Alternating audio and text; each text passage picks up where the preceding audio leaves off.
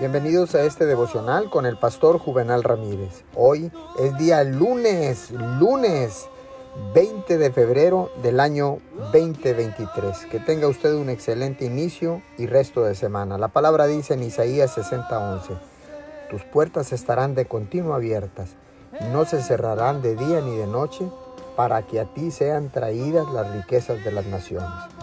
Déjeme darle un testimonio de un pastor que estaba planeando construir una iglesia de 40 millones de dólares. Un día, inesperadamente, el alcalde de su ciudad lo llamó y le dijo que los promotores de un inmenso casino cerca de su iglesia se había dedicado en bancarrota antes de terminarlo.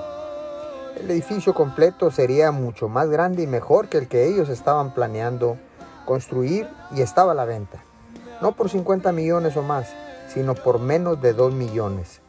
Luego el propietario de una compañía productora oyó sobre la posible venta del edificio y ofreció venderles una pantalla usada de más de 150 pies, es decir, 45 metros, para conciertos y eventos deportivos que costaba nueva 3 millones de dólares y les pidió solamente 50 mil dólares.